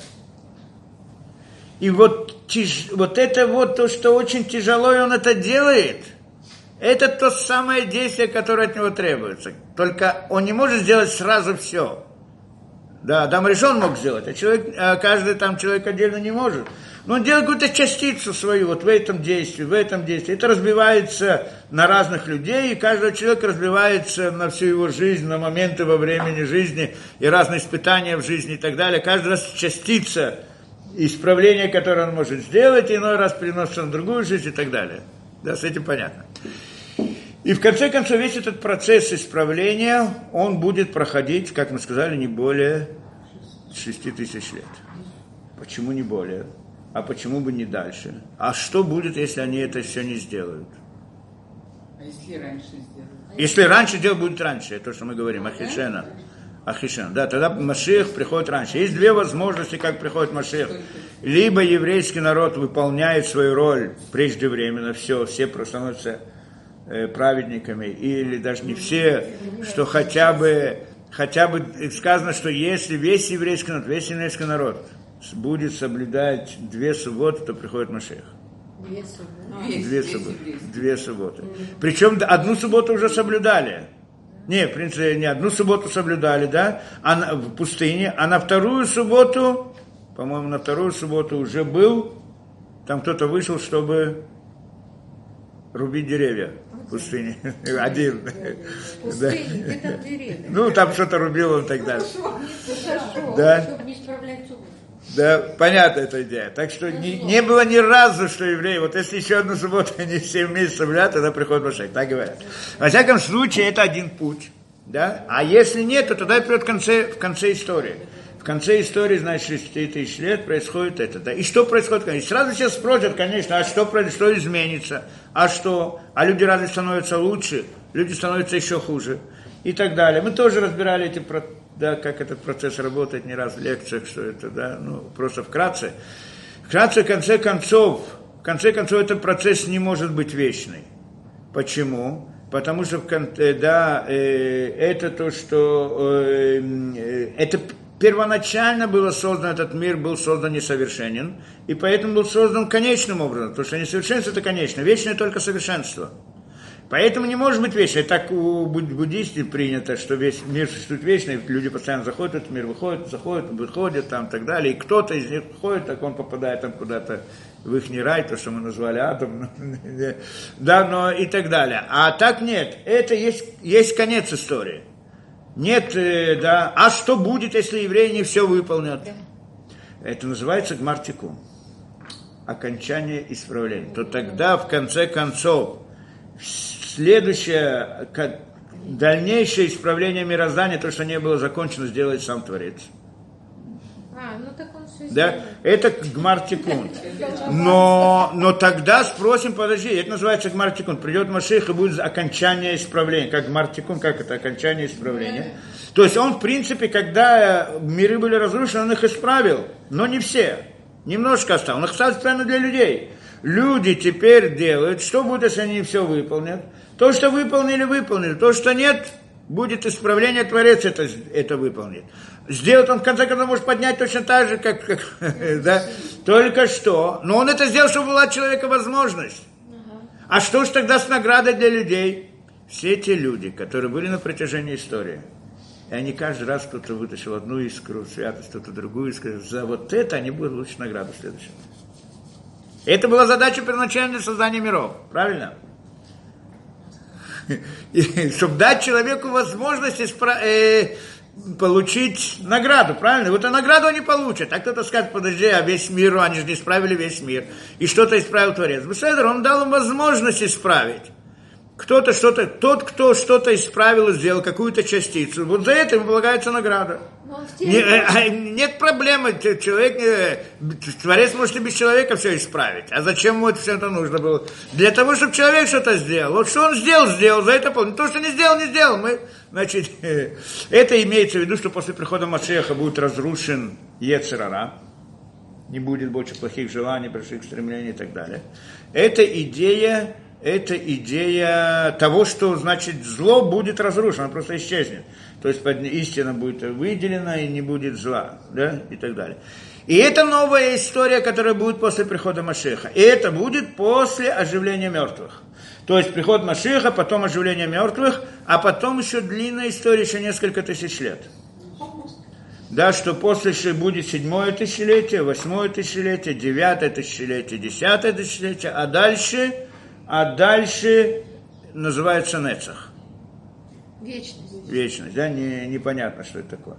Да, э, э, теперь, и вот этот вот, а что это за процесс, что там будет, что там находится, где они будут находиться, что это такое? Вот после оживления мертвых начинается новая история. Там уже нет, нет мецвод в Западе, нет ничего. Человек уже ничего не исправляет. Человек не, от человека ничего не нужно. То есть, в смысле, ему, от, ему это. Там это начинается получение награды, для чего был мир был создан. Только теперь эта награда будет в расчете с тем, что он заработал, когда он был здесь, до прихода Машеха. Там уже нет свободы выбора. Нет, и там происходит получение награды или блага, которое мы сказали, да, дать добро, получение добра, которое это, да. И вот, и, и, и вот этот вот процесс, что это такое? Э, что такое получить добро? Что это значит? Что там есть, что получать? Мы же говорим, что это мир, который наш виртуальный. Что это получить добро? Цветы, картошку. Что? Что человек получает добро? Что Всего этого не будет, так что же он получит? Когда мы говорим о добре, что мы имеем в виду? Я знаю, лотерею выиграть или еще что-то. Я не знаю, какое добро мы имеем в виду, когда мы это, да? Всего этого не будет. Если всего этого не будет, так что же они получат там? Да, имеется в виду, что такое добро. Да, что такое добро? Добро – это процесс раскрытия. Процесс познания. Процесс, потому что нет ничего, кроме познания, это, это то самое добро. Что такое познание? Познание – это идея сближения. Сближение с Творцом, с бесконечностью. Приближение к бесконечности. Раз кто-то скажет, слиться с бесконечностью, тогда. Но это длинный процесс познания. Это все то, что мы не знаем сейчас – почему, зачем, откуда и так далее, начнет открываться. Но это тоже будет процесс довольно длинный, и этот процесс, вот, э, то, что мы говорим, после оживления мертвых. Теперь, и вот теперь я хотел уже начать понять, а что ж такое это само по себе, само по себе вот это вот оживление мертвых? Что именно? Что это такое оживление мертвых? Да? Что там будет? То есть, получай, и тогда вообще непонятно. Потому что если этот мы переходим на другой мир, в другую действительность, то зачем возвращаться в этот мир? Если мы понимаем, что оживление мертвых, это значит человек, вот все, которые умерли, они снова встанут к жизни – в нашем мире, как вот нам ну, зачем? Этого мира не будем же, сказали. После прихода все начинается другая история, в другой действительно. Зачем сюда приходить вообще? Понятно, да? Мир будет разрушен как этот мир виртуальный, который закончился. История конечна, мы сказали. После этого этой истории не будет, этого мира не будет. А куда же они придут? Куда они, что это за Новый жизнь? мир. А, мы наш новый мир построим. Был. Да? Понятна эта идея. Теперь и здесь мы должны понять вот в этих корни. Я думаю, что когда-то мы об этом тоже говорили, но, может быть, не помните, но пытаемся. Это, это понятие, что такое жизнь, что такое смерть. Да? А мы не мертвецы? Сейчас мы начнем разбирать, действительно, кто мы, живые или мертвые, да? Это нужно понять суть этой вещи. Что на самом деле Адам решен, когда он согрешил, ну, должен был согрешить, ему сказали, что получишь, то если ты съешь этого плода, смертью умрешь, правильно? Мот-мот. Смертью умрешь. Умер. Смерть наказание. До этого он был бессмертный. А вот за грех свой он получит наказание смертную, смертную казнь. Понятно, да? Теперь, когда он ее получил, он в конце концов прожил 970 лет да, и умер через 970 лет. Теперь что значит, скажем, вот это вот наказание, как смерть, это имеется в виду через 970 лет? Ну, все хотели бы получить такое, такое наказание, да? Но до этого он был бессмертным. Что значит он был бессмертным, а сейчас он стал смертным? То есть сама идея, когда он съел с этого плода, изменил, произошло некоторое огромнейшее изменение мироздания. В принципе, когда до греха не было нашего мира – это то, что мы сказали. То есть не было этой виртуальности. Не, кроме, не только этой виртуальности не было, то, что мы сказали, все, что мы видим, на самом деле только воображение и так далее. Не только это, даже та духовная действительность, которая вне этой виртуальности, ее тоже не было. То есть она была как бы включена внутри Адама. И вот, э, да, и... А вот нашего мира вообще не было.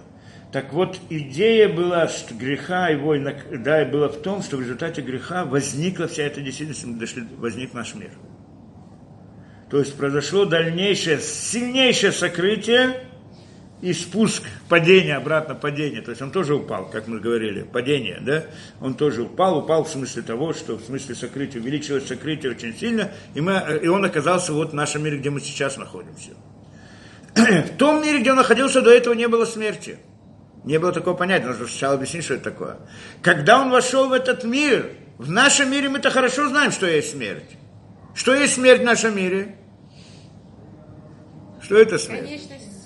Это в конце концов, когда человек перестает находиться в этом мире. Это смерть, да, так это мы видим. Вот он родился, и он умирает. Он родился, он есть. Он умирает, его нету. А, э, то есть наш мир, он мир смерти, где есть смерть там не было у него смерти. То есть, получается, он вошел из мира, где нет смерти, в мир, где есть смерть. Это само по себе наказание. Смертная казнь, наказание смертной казни, это имеется в виду войти в мир смерти. Это само по себе наказание. Более того, э, посмотрим глубже на эту вещь. На самом деле, даже если мы скажем, что вот это он умер потом через 930 лет – что это за смерть была? Куда, что с ним произошло? Что он исчез? Человек после смерти не исчезает. А что с ним происходит? Он выходит из этого мира. Если он вышел из этого мира, куда он пришел? Наверх. Туда, откуда он пришел, потому что он вошел в этот мир и вышел в этот, то есть он вернулся обратно. Вернулся обратно, это исправление. Так как же можно назвать эту смерть наказанием для него? Когда ему было дано, сказано, что ты получишь смертную казнь, смертью умрешь, это не имелось в виду смерть через 930 лет, потому что 930 лет он возвращается обратно в то же состояние. Где же здесь смерть и умрешь? Понятно, да? Поэтому наказание смертью умрешь не имеется в виду то, что он умер через 930 лет, а то, что он оказался в этом мире сразу, то есть в мире смерти. Это было смертное наказание. То есть он оказался в нашем мире, что этот наш мир, мир смерти. Это было его наказание. Ты попадешь в наш мир. И это само по себе смерть. То есть наш мир – это мир смерти, а его мир – это мир жизни. Наказание ему было, что он покинул мир жизни и оказался в мире смерти. Почему наш мир называется миром смерти, кроме того, что здесь присутствует смерть? Это тоже на самом деле это, да, всего лишь видимость. А идея смерти в том, что мы... Что такое смерть? Что такое смерть? Смерть это, это, это, это перестать знать. Отделение от знания – это смерть. Это когда для нас скрылись причины мироздания – это смерть. Когда мы ничего не знаем, это смерть. Смерть – это сокрытие.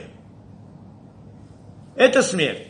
То есть мы, человек, он есть всегда. То есть мы понимаем, что смерть это перестал быть, но не может человек перестать быть. Само по себе идея перестать быть, это немыслимо. Это вещь, которая неразумна, как мы сказали. Она не, не, не может быть. Человек, он был всегда и есть всегда. Каждый человек это понимает внутри себя. Его нет совсем, тогда вообще нет никакой проблем. Нет, так нет, так что я должен вообще делать, А могу страдать. Нет, это смерть, это не то, это когда я не знаю, что со мной будет после смерти. Это Личность смерть. сохраняется. Как? Личность сохраняется. Конечно, все сохраняется. Тела нету, но, но действительно человек, я есть, это не имеет в виду, я, я рука, я нога. Я это не рука, я это нога, не нога, я даже не голова, и не, не что. Так это я человека, ну, конечно, остается. Смерть это не исчезновение, смерть это сокрытие. Это когда человек не, не, не видит причины мироздания, не видит почему, почему, зачем, что. Это называется смерть.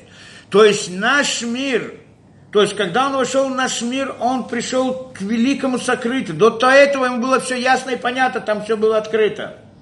И он входит в этот мир, где все скрыто.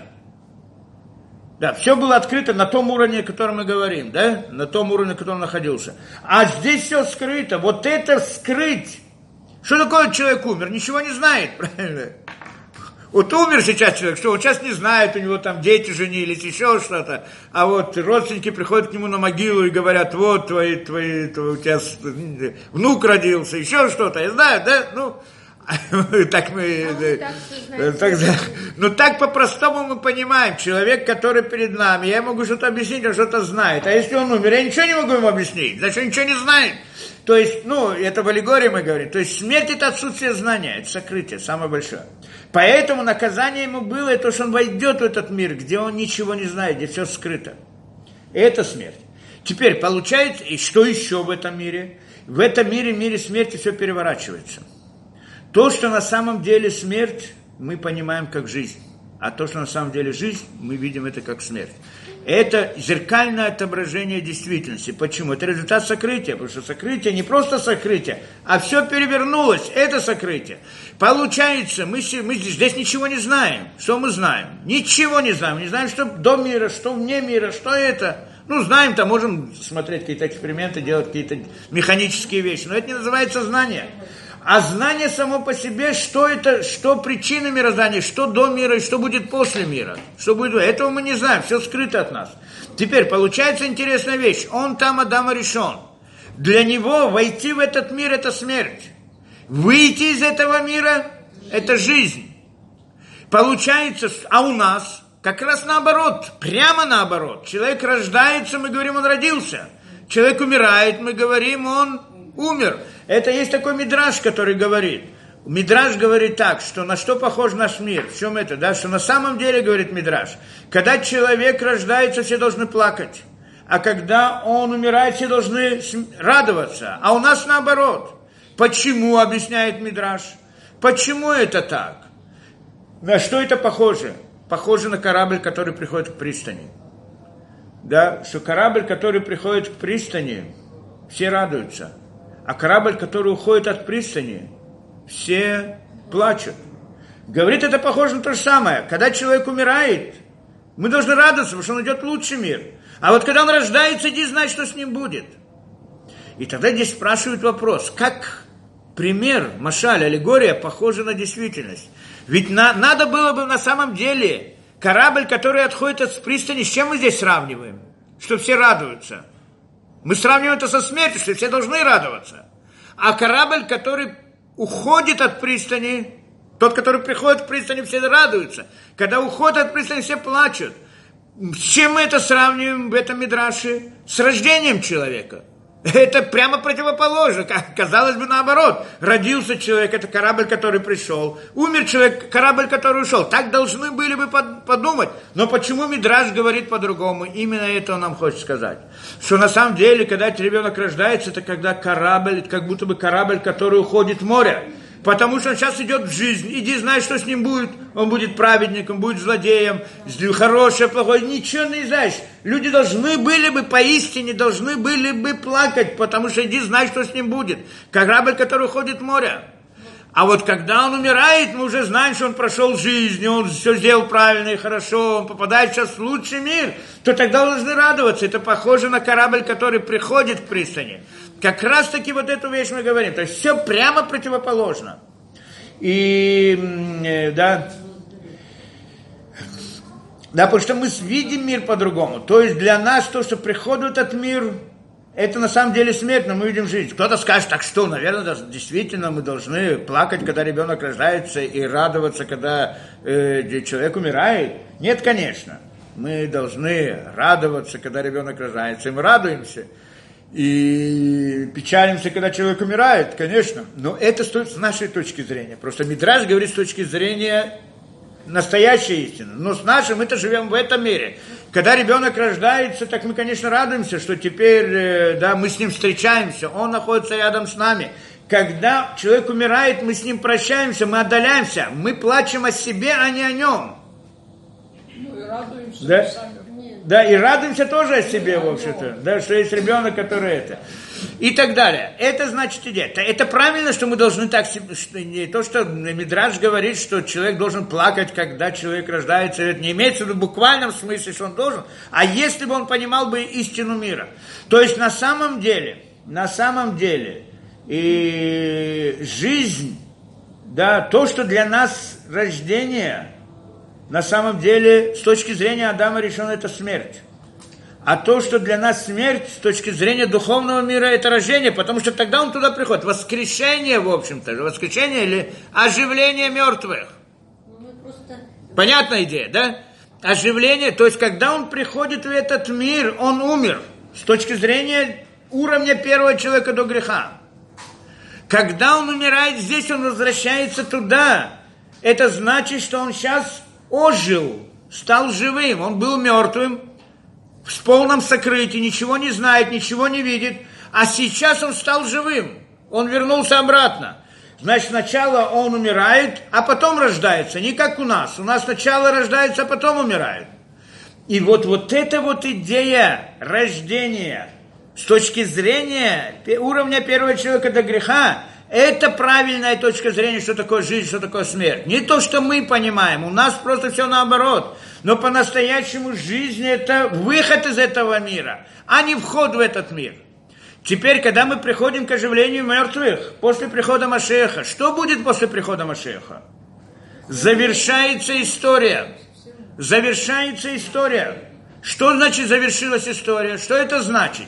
Что этот мир больше, он выполнил свою роль, его больше не будет. Как мы объяснили все, что вот, да, смысл этого, что тот, тот человек, люди, которые выполнили, они выполнили, то, что не выполнили, Творец это исправит. Значит, и куда мир придет? Не придет в этот мир, а куда он придет? Выйдет из этого мира. Мы, в принципе, весь мир выйдет из этого мира. Когда весь мир выйдет из этого мира, с нашей точки зрения это смерть. Но с точки зрения истины, с точки зрения, со взгляда первого, а, а, первого человека до греха, это на рождение или не рождение, а как мы говорим, оживление мертвых. И вот это вот оживление Это мертвых, это мы имеем в виду. После прихода Машеха придет, значит, будет оживление мертвых. Что мы имеем в виду оживление мертвых? Это не то, что все люди, которые умерли, они вернутся обратно в этот мир. Этот мир будет уничтожен, зачем в него возвращаться? Имеется в виду, что весь наш мир выйдет из этого мира, и там мы встретимся со всеми теми, которые умерли раньше. И вот это называется оживление мертвых. Мы с нашей точки, поскольку не понимаем до конца, так мы говорим на это оживление мертвых и думаем, что они придут к нам. Но на самом деле это прямо наоборот. Мы придем к ним. Мы придем к ним. И это по-настоящему и называется оживление мертвых. Потому что это есть оживление мертвых. Настоящее. А не приход в наш мир, где мы ничего не знаем. Оживление мертвых, когда человек все знает. Ему все открылось, все понятно. Это он стал живым. А не когда он вдруг все знал, а потом вдруг все ничего не знает, все пришел в этот мир. Где здесь жизнь? Это называется жизнь. Такая жизнь. Да, да, понятно. Кто назовет нашу жизнь жизнью? Есть многие люди, которые говорят, да. А вот это какая-то порочная философия. Значит, то, что здесь Порочное люди... название то, что интересное. здесь люди не доделали, Творец доделает. Значит, мы можем здесь сидеть спокойно, ничего не делать. Ну, мы тогда ничего не за это не получим. Нет, ну кто-то делает, там... Не-не-не, это не поможет, кто-то делает. Награду не не получит. Тот, кто делает, он и получит. Ну, а, а тот, кто не, не делает, Он какую по- награду? Ну, Он ничего не получит. Ну. Не-не, он, что он получит? Я объясняю, в чем суть. Творец не делает никому зла. Да. И ничего плохого. И никогда никого не наказывает. Твор- Творец не наказывает никого. Он никому не будет там, там мы говорим, есть геном, будет гореть в печах, кто-то там объясняет, да, и так далее. Нет никаких печей, и никто нигде не будет гореть, и нет ничего это, да. А что ж такое там Ганеден, геном и так далее, все, что мы говорим, да? Что будет с человеком после смерти, после всего этого? Кадош Бараху даст ему добро. Только добро. Больше ничего. Просто когда человек не подготовлен к этому, он сам от себя ничего не сделал, это добро его разрушит. Мы, то, мы же это как раз таки объясняли. Уже была эта история, что он создал мир, бла- э, мир совершенный, дал ему благо, добро неограниченное, без, без, без расчета, просто дал. И тогда это привело к разрушению, как мы сказали, человек, который получает то, что он не заслужил, получает это как подачку. Здесь может быть кто-то, поскольку мы находимся в мире сокрытия, в мире эгоизма, человек может, а, хорошо, я вот взял, э, тогда. а там же все открыто, и тогда это само по себе большая боль для него. Вот эта огромная боль и разрушение, это и называется геном. Да? А тот, который что-то заслужил, так он получает награду, это его. Это его собственность. Это не просто ему дали, это то, что он Заработал. заработал, да, то, что его. Понимаете разницу, да? Здесь дается возможность это сделать. Там нет такой возможности. Да, попробуй тут это сделать. Ну еще как, каждый день, каждое мгновение, каждый день человек выходит на улицу, делает какое-то действие, на кого-то рассердиться, на кого-то это обидеться, кому-то это, и удержать себя в такой ситуации, перебороть свою природу. Захотелось чего-то некошерного, захотелось что-то плохого, что-то это. А мы у нас всегда это. Никто не может сказать, что у него нет возможности что-то здесь заработать. Кто, кто-то может сказать, что у него нет такой возможности на каждом углу. Наоборот. Да? Каждую минуту. То есть, получается, все души попадут туда. Все. Без Но тот, кто не заслужил, тот разрушит. Без Ну, награды. обратно мы все говорим аллегорием, что понятие разрушения и так далее. Да, это тогда это Короче, получается. надо успеть умереть до прихода, тогда мы. Без награды. Я не знаю, что да. Да, но это, это идея оживления мертвых. Да? Мы немножко понимаем вот сейчас, да, что оживление мертвых наоборот. Оно отличается принципиально от того, что мы называли переселением душ. Потому что переселение душ, человек возвращается, рождается снова в этом мире, он возвращается в этот мир. Но мы при оживлении мертвых после прихода Машиха не об этом говорим, а выходе из этого мира. Ну, Кнессет, Израиль. И уже никто больше Кнессет не вернется. Как? И уже никто больше не вернется. Не будет, уже не будет этого мира, Ну, все. Кнессет Израиль существует, да? Конечно. Ну, Кнессет Израиль все это самое место это, да. все И потом и начинается та самая история, про которую мы говорим. Что идея этой истории, принцип этой истории в том, что будет происходить процесс обратный процессу снисхождения. То есть мы сказали, что миры из полного совершенства, абсолютного, происходило снисхождение. Один мир за ним, другой мир за ним, третий мир и так далее. То теперь будет процесс поднятия. Снизу вверх, снизу вверх. Это процесс, это процесс награды, как бы, ну, мы сначала это в рамках миров, награды, а потом в рамках миров, там, где... Не, сначала это в рамках миров исправления, а потом это уже в рамках миров наград. То есть мы вы, выйдет из миров исправления и войдут миры награды. И это там уже про это мы ничего не знаем. Все, что мы знаем, мы знаем только про миры исправления. Ну, то есть мы знаем в общих каких-то чертах, но детально мы как бы у нас то, что у нас обучают, это то, что вот происходит в мирах исправления да, а вот и так далее. Это, это, это точно, кто разбирается там в терминологии, то могу сказать точно тысячу лет это вот до, до этого мира, тысячу лет до этого мира и так далее. Тот, кто знает все миры, может точно расписать, куда в каждом тысячелетии и в каждом это человек попадает, кто и что и так далее. Да? Причем должны понимать здесь одну вещь. Ганеден и геном, то есть то, что обычно называют, да, Ганеден геном, то, что обычно называют, да, награда и наказание, то, что обычно, это чтобы не было путаницы. Вот то, что мы сейчас сказали после оживления мертвых, называется улям аба. Или леотит для то, что сказано, в будущем мир, мир грядущий и так далее. А то, что мы говорим Ганеден и геном, совсем другое. Ганеден и геном это тот человек, после смерти, мы говорим, он попадает в Ганеден и геном. Что это? Это, это уровень первого человека до греха. Это, в принципе, самый низкий уровень в смысле всей схемы духовных миров. Но для нас это находится, кстати, да? Так вот, и находится, и вот это место, там это Ганеден Геном. После прихода Машеха, оживления мертвых, все окажутся там, и оттуда начинается движение вверх, что это уже называется Уляма Аба. Будущий мир или Леоти для Потому что все эти понятия говорят, но люди обычно не совсем осознают, что к чему относится. Да? Вот с этого, это, что мы называем миры грядущие, Улям Аба или Леотид Лаво, это имеется в виду вот эти вот миры. Это уже выше того уровня, где Адам решен до греха. Да, это. Еще интересный момент, если хотите, для интереса. Хотим, хотим. Для интереса. Я вот ну, в молодости слышал много, но не понимал то, что у христиан принято, что там они говорили про антихриста и конец света. Я так никогда не относился к этому серьезно, да? А потом на каком-то моменте я вдруг понял, антихрист это Машех, а конец света это как раз оживление мертвых. Вот прямо как мы поняли, с точки зрения этого мира, кто находится в этом мире, это конец света. То есть они говорили о некоторых понятиях правильных, ну, в смысле, только понимали это по-своему. Это не называется света. То есть они взяли это из еврейских книг, по всей видимости. То есть вот это оживление мертвых они называют концом света. Потому что с их точки зрения это правильно, потому что они, находясь в этом мире, для них это конец света. А с точки зрения нас это называется оживлением.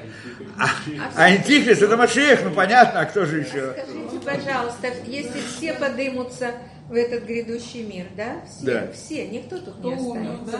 Все. Нет, Не, не, все мы и сказали обратно. Тот, кто заслужил, он получит награду, это приближение там. Не, вначале, конечно, все подойдут, вернутся в этот уровень Адама Решона. В этом уровне Адама Решона есть Ганеден и Геном. Ну, это, в принципе, одно и то же, да, только тот, кто заслужил для него это Ганеден, тот, кто это, для него это Геном. То же самое, это тот же самый уровень, да? А потом, значит, и там это называется а, э, Йома Дина Гадол. Большой суд. Это. Там будет суд. Да, день большого суда. И, да, и тогда там будет кто что, кто куда пойдет. А что значит разрушение человека? То есть там получится, что он исчезнет полностью? или что? И, а, не, а вот это обратно, да, надо, да. Мы обратно говорим только очень приблизительно, да, да. Очень приблизительно. Но Да, да. разрушаться. Ну, чтобы понять вот эту вот вещь хотя бы приблизительно, мы не один раз здесь объясняли идею генома, да? Что идея генома это как бы не то, что человек получает наказание. Что значит человек получает наказание? Есть несколько уровней, несколько понятий в чем. Ну, ну по-простому, по-простому мы сказали, человек, который здесь делает разные некрасивые поступки, и думает, что его никто не видит, или действительно его никто не видит. Он скрывается и так далее. И нормально все чудо, он представляется в виде такого уважаемого человека, на самом деле он не это, да. И вдруг, когда ему это вдруг перед всеми открывается, что он вытворял, как он себя ощущает? Стыд. Ну, Как вы это состояние назовете? Да, это не разрушение. Это путь э, исправления. Путь к исправлению, правильно. Это первый уровень. Это значит стыд, но это ужасная вещь, да? Да. Когда он приходит в следующий мир, то это то, что и есть. Открывается все, всем всем известно. И тогда он ощущает стыд. Только стыд, на самом деле, как вы говорите, это очень тяжело и очень больно. Очень тяжело, очень это называется геном, ну, на один из уровней. Но на самом деле это путь к исправлению, что после того, что он а, этот стыд почувствует, он в конце концов, кроме этого, делал добрые дела, правильно? Так вот, за те добрые, за это, значит, всем станет ясно, что и как, и уже стыд, он, стыд, он не продолжается долгое время, стыд, он имеет границы.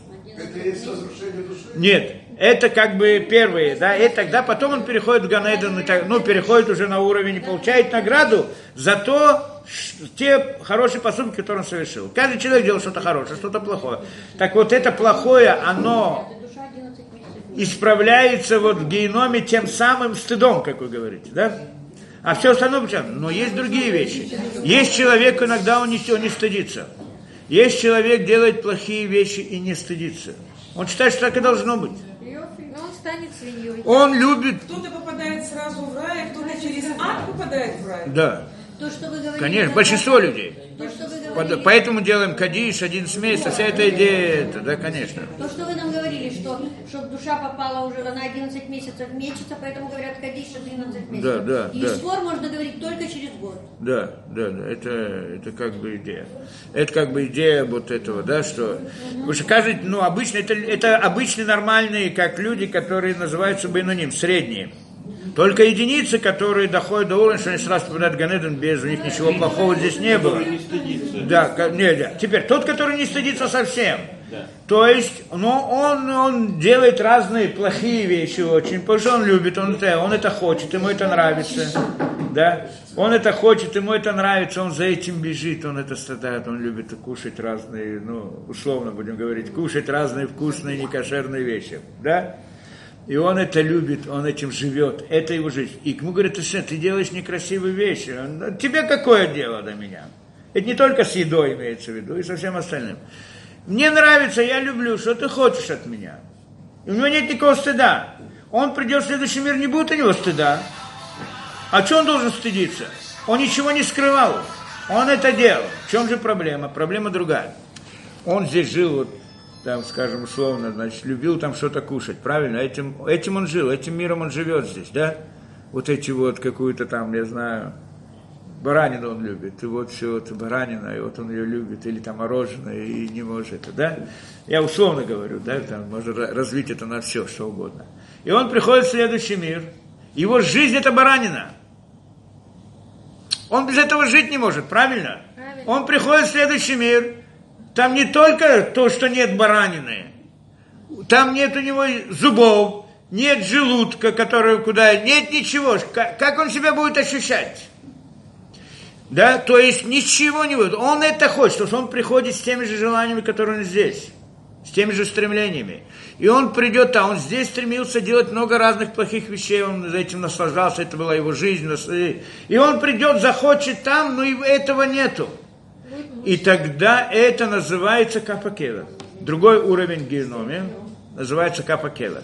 Капакела это значит, как это, как э, капакела это как-то проща, да, проща.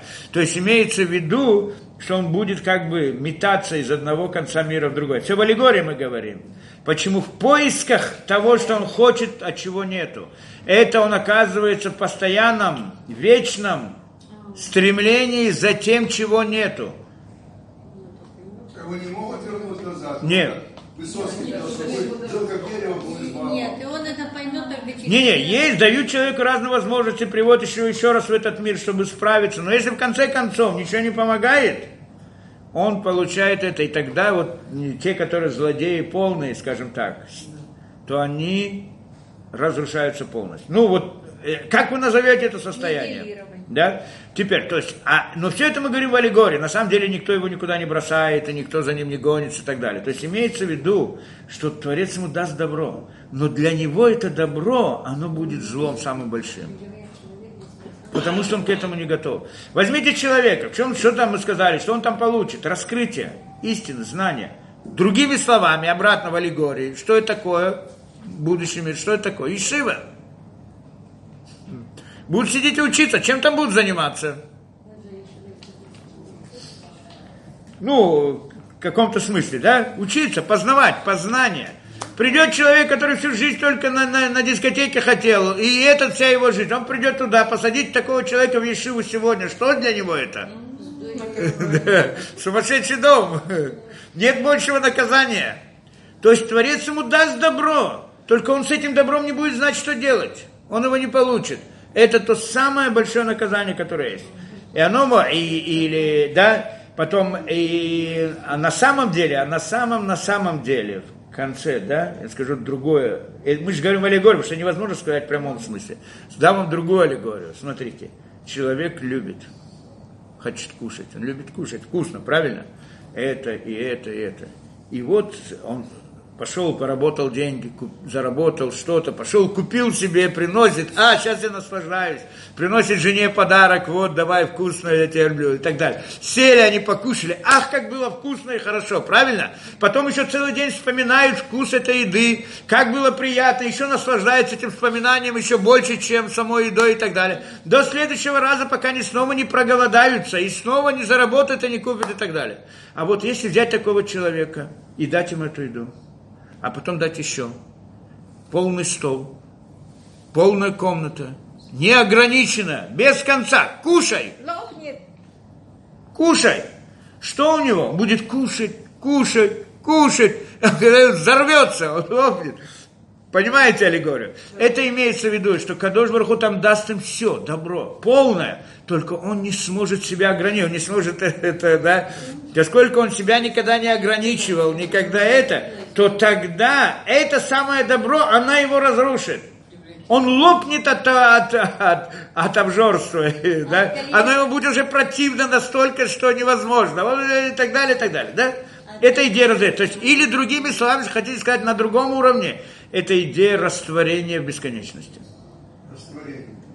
Да, то есть он пойдет и просто вернется в то состояние, в которое был мир до того, как он стал возникать. То есть ничего. Уничтожение. А человек, который заслужил что-то, он здесь является личным, он стал здесь личностью. Отдельной личностью, сам по себе. И появился человек и Творец. То есть Творец дал человеку возможность быть личностью. Личностью в смысле, что он дал что-то для Творца, как бы, во всяком случае, он так ощущал, делал поступки во имя Творца. И тогда он становится шутафошеля кадош баруху бабриата улям. Это что мы называем. Компаньоном Творца в создании мира. Компаньон. И это награда для него. Есть. Он не исчезает как личность. Ведь когда происходит раскрытие, раскрытие, раскрытие, раскрытие, раскрытие, всякая действительность, она растворяется в бесконечности. Но Творец не создал этот мир для того, чтобы он был уничтожен. Потому что это называется уничтожение мира. Отдал это, сделал мир для того, чтобы человек получил награду. А, это, а если все раскроется, и тогда человек также растворится и исчезнет, то где же награда? Имеется в виду, что здесь он стал личностью. И тогда он как бы приближается к бесконечности, но не растворяется в ней. А тот, кто этого не достиг, он просто аннулируется. Назовем это. И все то, что мы, аллегории, которые мы привели к этому, это и этот смысл. Да? Полное обжорство, или там, как угодно, как, как объясним. Да, это значит быть уничтожение, разрушение и так далее. Все это связано именно с этим. С это. Кажется, я уже вот все, что планировал. Спасибо. Очень интересно. Спасибо вам большое. Спасибо. Да, сейчас я...